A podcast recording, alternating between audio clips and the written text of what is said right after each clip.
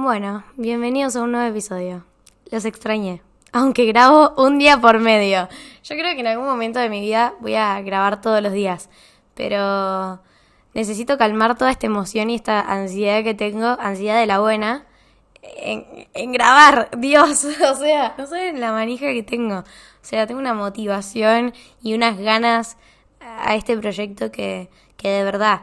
O sea, así mismo, eh, con todos los logros que, que vamos porque obviamente no son logros míos, somos todos partes de este podcast, somos todos partes de ¿Y si no qué? Entonces, nada, eh, estoy muy contenta, eh, muy emocionada todavía, no puedo creer todo lo que está pasando, eh, así que bueno, ya saben, siempre empiezo de la misma forma agradeciéndoles y, y, y nada, estoy muy contenta todavía. Eh, así que nada, hoy les traigo, o sea, hoy voy a ir al grano demasiado rápido. Hoy les traigo un tema que me costó mucho superar, sinceramente. No sé cómo explicárselos, porque, mm, no sé, no sé si, bueno, hay personas que seguramente no escucharon todos los episodios, pero hay algunas que, que vienen ahí siguiendo la cronología de, de, las cosas que voy contando. Eh, y el 2019 fue un año bastante como complicado para mí.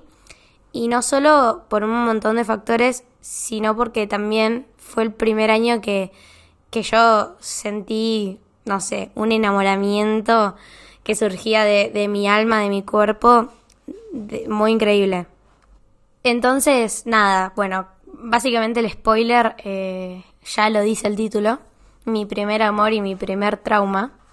Y bueno, eh, vamos a comenzar con esta historia. Es, un story time. Ah, es un story time. Y, y, es un story time que a mí me gusta contar. Sinceramente, lo veo como una etapa de superación. Ah, lo veo como una etapa de renacimiento. Eh, aunque después, claramente, hubieron otras secuencias en mi vida. Pero bueno, esta fue la primera y fue la que más me traumatizó sinceramente. No me traumatizó en el sentido de volver a confiar en el amor y volver a como apostar todo de mí en otra persona, sino que me traumatizó en el sentido personal, creo, como que llegó un momento donde dije, ¿cómo me pude haber permitido hacerme tanto daño? Porque como que yo resolví todo a esta conclusión, como que dije, si yo sabía cómo era esta persona, si yo sabía cómo me estaba tratando y qué cosas estaban pasando en la relación. ¿Por qué permití todo esto? Y al mismo tiempo no era solo permitirlo, sino como, ¿por qué me permití tanto daño? O sea, ya, ya sabía todo yo. Pero bueno, em, si quieren escuchar esta hermosa historia, que de hermosa no tiene nada, los invito em, a mi primer amor y mi primer trauma. Bueno, vamos a empezar por lo importante, por dónde comenzó todo. Eh, sinceramente, yo fui la que tiró la piedra. Eh, me acuerdo que como que le había respondido una historia a este chico y era un año más grande que yo e iba a mi mismo colegio. Eh, él estaba en etapa promo, creo. estaba era promoción en último año de colegio y yo creo que un año menos por cómo me lo, recuerdo. Y voy a empezar toda esta historia diciendo la verdad. Tengo muchos baches. Eh, me cuesta mucho recordar al 100% todo porque anulé todo lo que pasó. Al punto que no me acuerdo muchas cosas, pero obviamente al haber contado tantas veces esta historia hay cosas que me quedaron muy marcadas y hay gente que viene y me recuerda. Entonces nada, eh, bueno, yo ya tiré el primer anzuelo, yo tiré la caña, pesqué un pescado. Literal, eh, pesqué al pescado.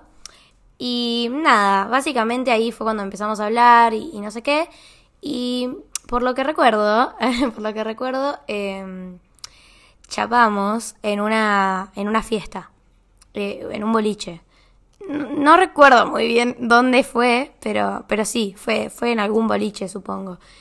Y, y, y lo divertido de esta historia es que empezamos a hablar y, y nada, una emoción, obviamente. Eh, todo era recíproco, el amor y que la intensidad y todo, todo era genial. Pero bueno, le costó un mes ese amor, básicamente. Porque él tenía. O sea, él había cortado hace muy poco de novio, creo que había estado de novio. Yo ya sabía que esta chica había sido gorreada. Y la verdad, sinceramente, eh, tienen que tener cuidado con esas personas. Porque si ya saben que se están muriendo con alguien que es infiel, o sea, no esperen más. O sea, siempre tienen que esperar menos. Y bueno, yo le puse fichas claramente a un partido perdido. Y es muy gracioso porque, o sea, hoy, hoy lo pienso y sinceramente fui demasiado tonta. Pero bueno, eh, claro, un, un, mes después de todo este amor y toda esta intensidad, como les contaba, eh, teníamos una fiesta. Obviamente él no tenía los mismos permisos que yo, eh, porque yo tenía 16 años y él 17, pero él estaba ya casi terminando la escuela. Yo recién estaba ahí, quinto año, me acuerdo. Y mis papás me iban soltando la correa bien de a poquito, porque yo encima era terrible, era muy rebelde. Pero no era mala, o sea, tampoco era mala novia ni nada por el estilo, entonces como que era rebelde con mis papás. Eso después ampliaré. Pero bueno, este salimos a una, a una fiesta nueva, era creo que un 15. Y este chico, eh, nada, cuando yo llego, creo que yo llegué un poco tarde, estaba como pasado un poco de copas, ¿vieron? Pero pasado en el sentido como que yo dije, este ya tomó una banda de alcohol. Y yo a veces eh, tomaba bastante, pero, pero era como esa ilusión de me dejaron ir a ver el chico que me gusta y cuando lo voy a ver, que no lo veo casi nunca en otro contexto que no sea el colegio, lo veo como ya a punto de morir eh, por, por alcohol. Y, y, nada, estuvo creo que un rato conmigo y se iba con los amigos y volvía y iba y venía, iba y venía. Y en eso de que se va, en un momento, eh, nada, yo digo, bueno, ¿dónde estará? Y lo empiezo a buscar, lo empiezo a buscar, y viene un amigo mío, que no me voy a olvidar más. Y vino ese amigo y me dijo, Gui, te tengo que contar algo. Y yo, ay, no. Tipo, ya me la veía venir. Porque uno sabe cuando se, ve venir esas cosas feas y malas. Y me dice, este chico, le vamos a poner Pepito. Yo siempre uso los mismos nombres. Le vamos a poner Pepito. Pepito eh, me dice, está en el baño con la ex. Obviamente, Pepito no le estaba dando besos a la ex. Me calenté, me calenté, me enojé, me enojé. Eh, me van a escuchar muy enojada en este podcast, o sea, en este episodio. Pero Pepito no le estaba dando besos a la ex. Estaban haciendo muchas más cosas. Y claramente mi amigo me dio hasta detalles. Y, y saben que me puse muy triste. Mm, yo es que yo me puse tan pero tan triste y lo vi salir de ese baño. Lo vi salir con la ex.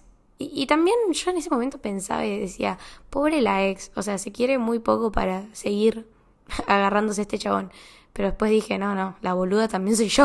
o sea, la boluda claramente soy yo, que me sé toda la historia, tipo, la historia de la ex es un spoiler a lo que me puede llegar a pasar y yo sigo intentando. O sea, una capa total. Y básicamente, él sale, eh, no me ve del pedo que tenía, del pedo que tenía, eh, si me escuchan en otras, de desde otros países, eh, nada, tener un pedo es como ponerse muy borracho o tomar mucho alcohol. Entonces, nada, este chico sale re en pedo, va con los amigos, y yo en un momento voy y le digo, tipo, che, ¿qué onda? ¿estabas en el baño con tu ex? Y me dice claramente que no. Y le dije, pero te vi entrar, o sea, te vieron mis amigos ahí adentro, o sea, no me puedes mentir. Y, y me decía que no, que no era él, que no sé qué, que él nunca haría eso, que no sé cuánto, que no sé qué. Y, en un momento le digo, bueno, está bien, no sé qué.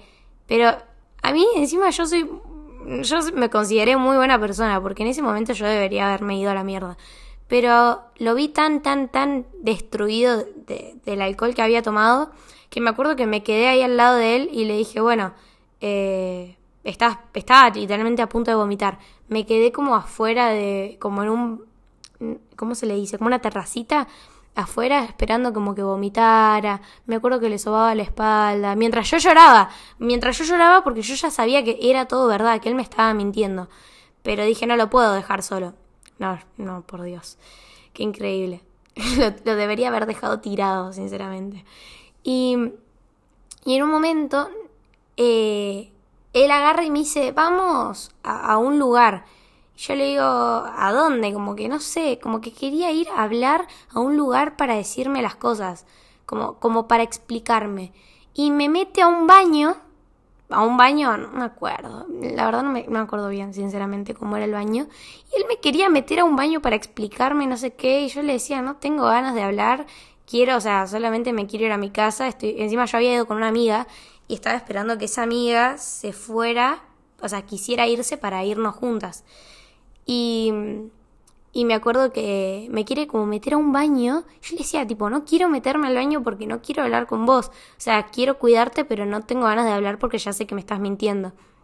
Y él agarra y, y se ve que me agarró como un poco fuerte y como que me quiso obligar a entrar a ese baño. Que no creo que me fuera a querer hacer nada, pero yo sé que quería hablar y quería como expresarse y yo ya sabía que me iba a decir mentiras y yo quise evitar todo eso. Y me acuerdo que vino un guardia y lo sacó. lo sacó y, lo sacó de la fiesta, literal. Vio esa secuencia y lo sacó de la fiesta. Ya empezamos con varias red flags. O sea, el chabón era una red flag andante. Eh, a todo esto yo me levanto el otro día, eh, lo bloqueé. Aunque la historia no termina ahí. Hay unos pares de datos más. Él perdió las llaves de su casa y, yo, para no dejarlo afuera del salón, salí con él. Y, se quiso hacer el caballero y me dio su saco. No sé, era un, showman ese chabón. Pero bueno, nada, el otro día yo lo bloqueé, no quería saber más nada. Obviamente, empoderadísima, dije yo este chabón no lo quiero ver nunca más y chau. Eh, vino hasta mi casa increíble. Vino hasta mi casa, mi familia no sabía nada, yo tenía que explicar que estaba hace un mes hablándome con un chabón y este chabón ya me había gorreado, o sea, increíble. Y obviamente ustedes dirán, eh, no habían hablado del tema de la exclusividad. Eh, no, no lo habíamos hablado, pero era obvio, era obvio. O sea, esas boludeces a mí en ese momento no me iban y en este momento tampoco. O sea, si vos me estás hablando en plan amoroso y encima eh, te vas con otra persona es porque literalmente me está faltando el respeto y estás, te estás cagando tipo en mi tiempo, en el tiempo que yo te estoy dando para tratar de construir algo con vos. Entonces, nada, cae este pibe a mi casa, yo obviamente dije, a la puerta de mi casa, ni en pedo, porque me llamó como 800 veces y yo no sé por qué no le bloqueé la llamada. Yo le debería haber bloqueado de todas partes, sinceramente. No sé por qué no lo hice. Pero claro, como que él me dijo, no me importa si no me contestas, voy a caer a tu casa y te voy a tocar el timbre. Entonces yo le dije, bueno, vamos a una plaza que queda por acá cerca, te desahogás y, yo sabía que no iba a permitir perdonarle nada. Y él me dijo como que no se había acordado de nada, de que de verdad, bueno, que pasó, pero bueno, que, que él, se, él me quería mucho, que no me quería perder, que no sé qué, que no sé cuánto. Yo dije, bueno, listo, le vamos a perdonar, le vamos a dar una segunda oportunidad. ¿Para qué? Explíquenme para qué hice esto. Y yo obviamente le dije, mira, yo básicamente te voy a dar una reprueba. O sea, si vos en estos meses, eh, de acá tres meses, sos una mierda conmigo o, te sigues mandando cagadas, yo ni en pedo me pongo de novia con vos, no, nada, nada por el estilo.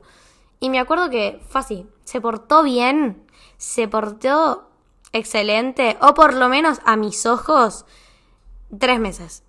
Solamente tres meses hasta que me pidió que sea la novia, pero fue la peor pedida de, de, que sea la novia de alguien. O sea, este chabón hacía todo mal. O sea, sinceramente hacía todo mal. Y me acuerdo que estábamos en una fiesta, de vuelta, en una fiesta, y, y, me acuerdo que también, o sea, yo llegué a esta fiesta, él ya había tomado mucho alcohol y me sentó en un sillón y me dijo, ¿querés ser mi novia? Y yo, ay, sí, porque estaba re enamorada. No saben lo enamorada que estaba y lo ilusionada eh, creyendo que este chabón era bueno para mí y era buena persona, que claramente no era.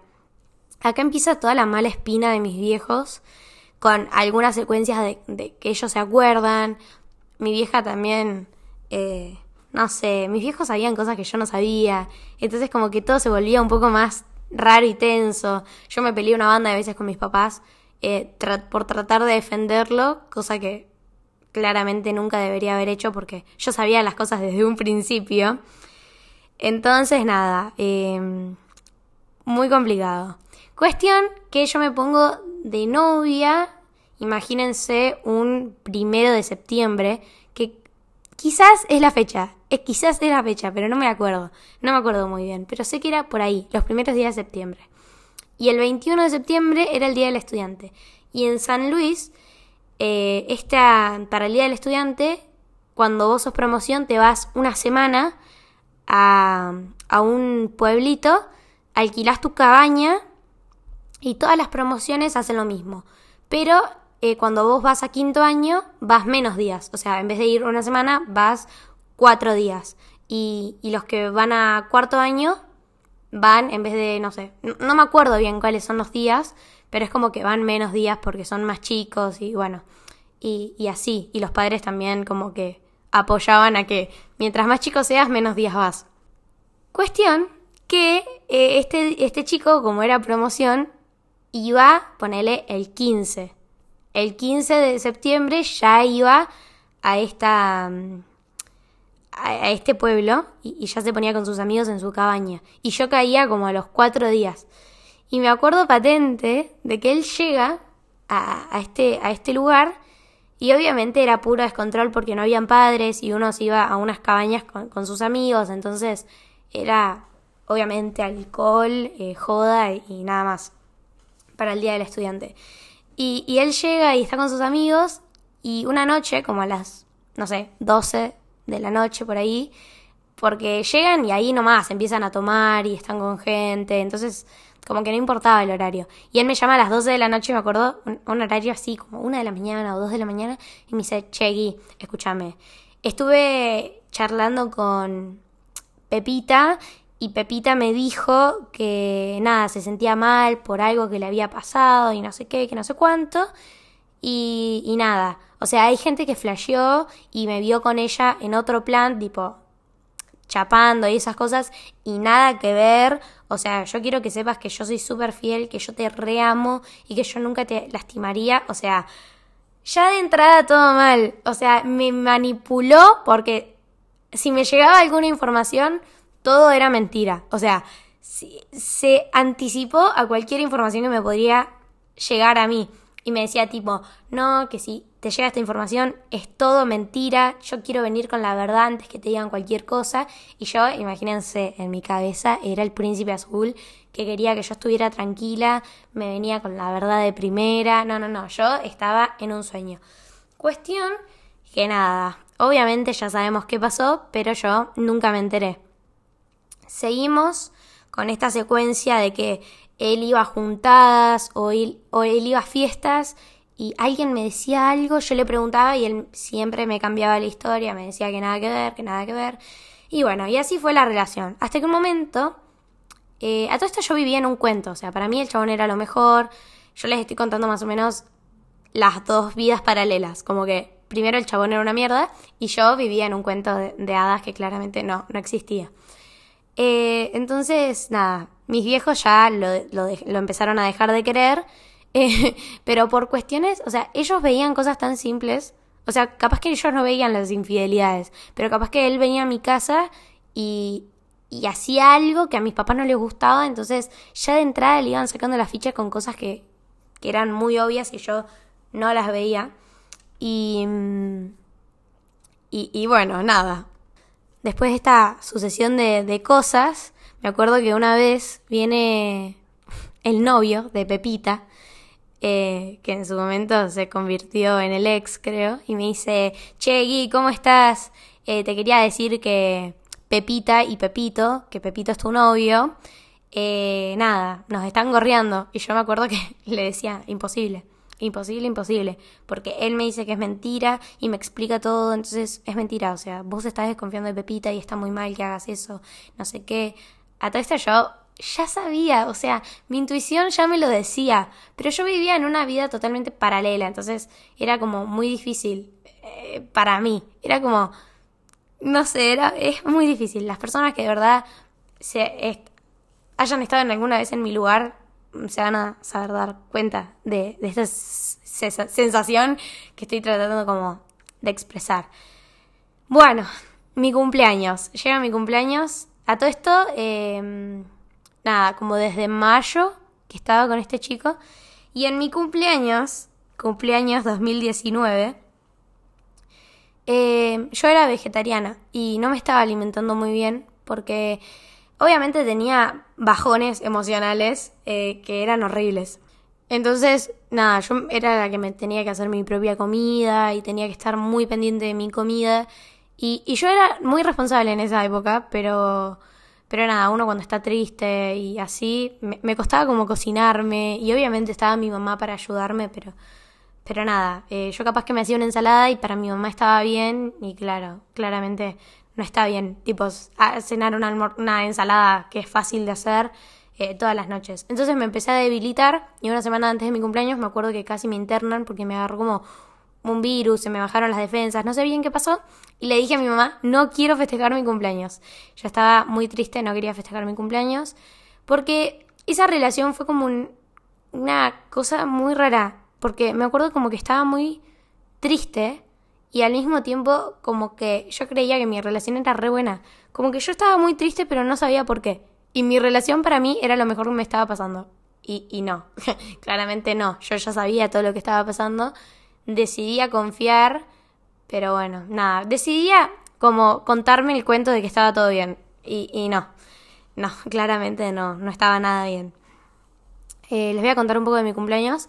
Eh, mi mamá me organiza un cumpleaños sorpresa con, con mi novio de, ese momento, o sea, con Pepito. Eh, no era sorpresa, perdón, no era sorpresa, pero yo le dije quiero que estén las personas que tengan que estar ahí.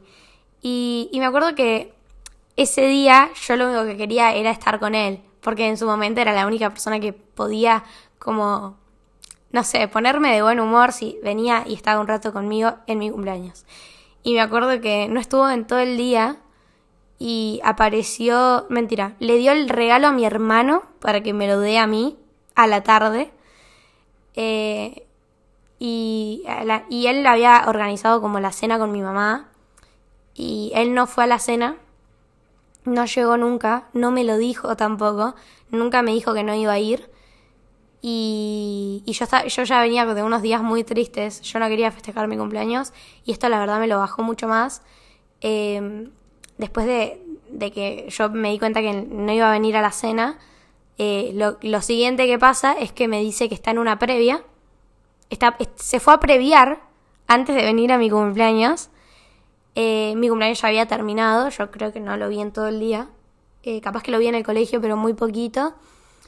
Y, y nada, no lo vi en todo el día. Mi cumpleaños terminó, él seguía previando. Llegó como a las 3 de la mañana, yo enojadísima, obvio.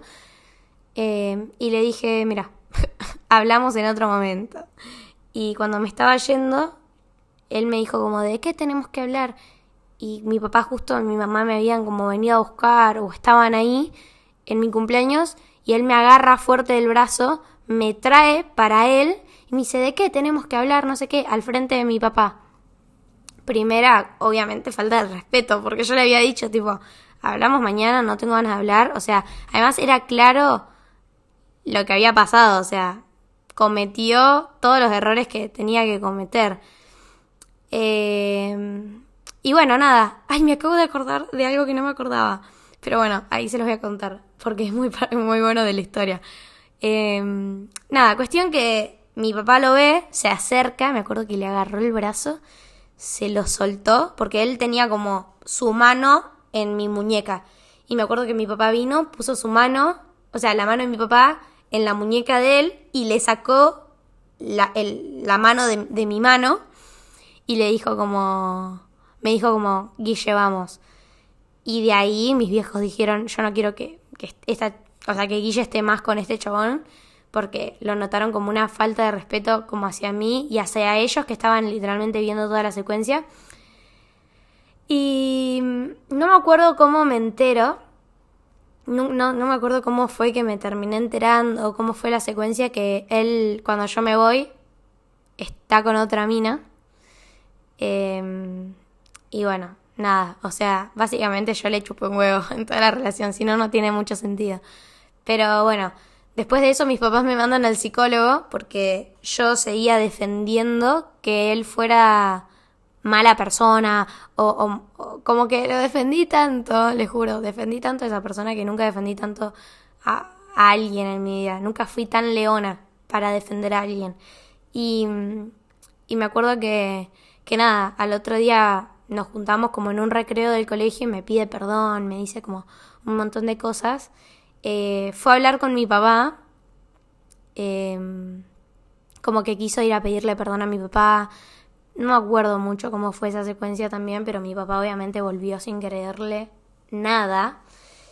Y, y, nada, gracias al psicólogo pude entender que no era una relación buena, pero a todo esto yo iba al psicólogo solo para entender que no era una relación buena, sin saber que me estaba gorreando todavía. O sea, yo no sabía nada.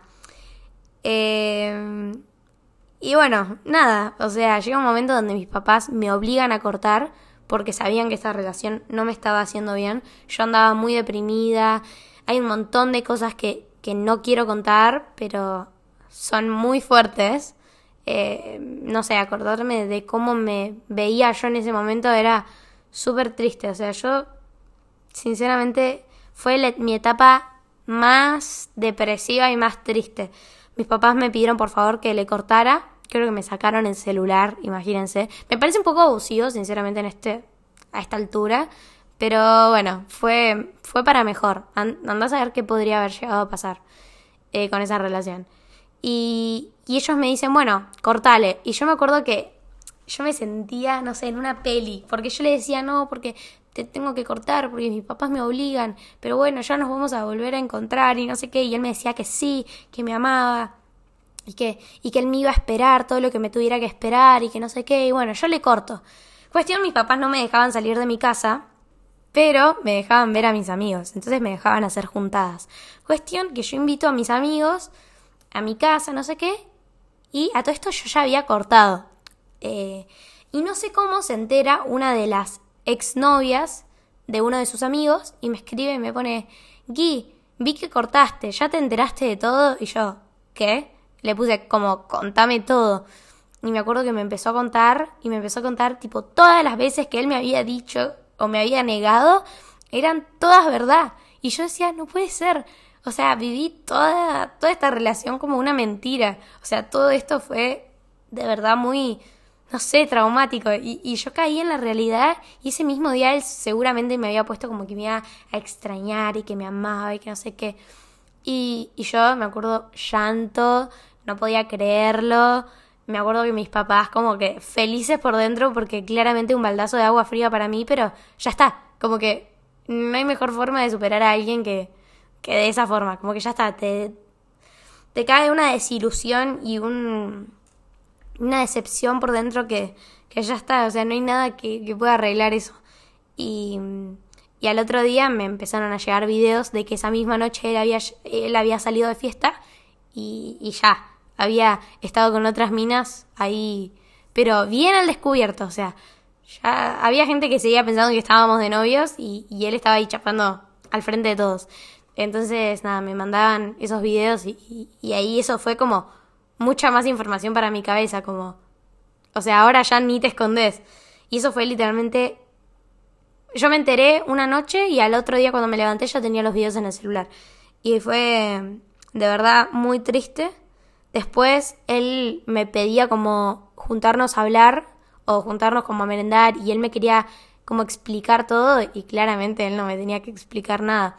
Obviamente me, gorrió, me en Bariloche, en todas las juntadas con sus amigos, en este pueblito que yo les dije para el Día del Estudiante.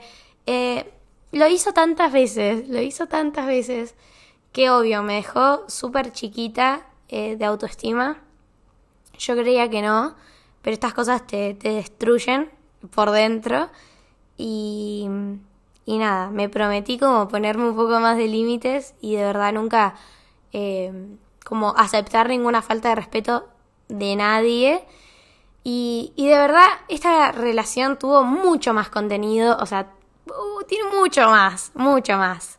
Pero eh, tampoco me, me, acuerdo todo como para contarles todo con lujo de detalles. Pero básicamente lo único que me quedó de esto fue el aprender. Como que dije, siempre uno en la vida se cruza con personas así. Porque, no sé, hasta hoy en día creo que lo justifico un poco y digo, bueno, capaz que no era mala persona, pero no sé, capaz que yo no le gusté lo demasiado, demasiado como para que me, no sé, yo creo que por lo menos me merecía respeto, ¿no? Como que si él no gustaba de mí, por lo menos que me dijera. Pero, pero yo no sé, fue, fue raro, sinceramente. No, no entiendo todavía, hay cosas que no entiendo, pero ya, ya lo superé hace mucho tiempo, entonces, eh, nada, obviamente es parte de, mi vida porque es parte de mi primer amor y mi primer trauma, como dice este título. Pero bueno, yo lo usé como un un aprendizaje como que dije, preferible que me haya pasado en este momento a los 16 años y no me haya pasado como a los 25, peor. Como que ahora ya a los 16 y gracias al psicólogo como que puedo aprender muchas cosas para que en un futuro poner más límites sobre mi persona y poner eh, y amarme mucho más como para tampoco permitir muchas cosas más. Entonces, nada, eh, fue, fue demasiado para mí, pero les quería traer este como story time porque, nada, em, hay gente que puede llegar a estar pasando por algo similar o hay alguien que por ahí no está abriendo los ojos y, por ahí hay alguien que ya sanó como yo y, y sabe que no, no fue solo su única experiencia. Las personas así hay por todos lados, tienen que tener mucho cuidado. Pero bueno, eh, usen todas sus situaciones para, para aprender. De todo se aprende. Eh, por suerte no me crucé a nadie más que haya sido así, que haya sido tan, tan, tan, no sé, no sé, es como que no le puedo poner palabras a eso, pero sí sé que estaba muy enamorada y como que yo prefería seguir como ciega y, y, muy feliz en mi cuento de, de hadas a, querer sacarme esa venda y darme cuenta de la realidad de las cosas. Pero bueno, es básicamente una parte de mi historia y se las quería traer. Así que bueno, nada, gracias. Escuchen a sus amigos, escuchen a sus familias. Em, nadie va a querer lo mejor para ustedes más que ustedes mismos y las personas que los quieren. Así que escuchen a todas esas personas que les dicen que hay algo raro. Eh, porque donde no hay cosas raras, nadie va a hablar. ¿Entienden? Como que si no hay nada raro, nadie va a salir a inventar cosas que nos. O sea, donde dijera una amiga mía, Vicky, si el, si el río suena es porque agua corre. ¿Cómo es? No, no, me acuerdo en este momento. ¿Cómo es el dicho? Lo voy a buscar. Bueno, creo que el, el refrán es un poco más argentino, pero acá en internet o sea, como que dice, si el río suena es porque agua lleva. Y bueno, no, sé si tuvo tanto sentido haber contado ese refrán, pero tiene un poco de sentido. Como que si de algo están hablando es porque claramente algo de verdad tiene. Así que, que bueno, nada. Eh, no sé la verdad si puedo dejarles un consejo o algo. Eh, solo les dejo esta historia para que puedan aprender de mis errores. Y, y si pueden, traten de evitarlos o, o encararlos desde otro lado. Así que, que nada, bueno, creo que hasta acá llega la historia. Los quiero mucho y gracias por escucharme.